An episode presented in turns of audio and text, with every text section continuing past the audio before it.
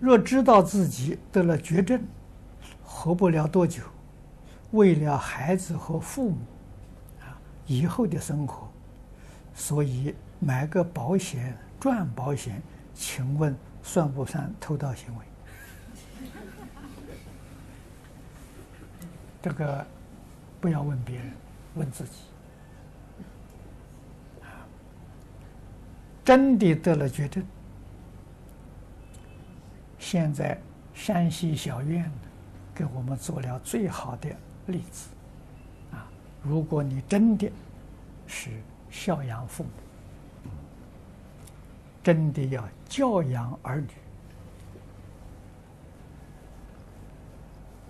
我相信啊，你应该还要多住几年，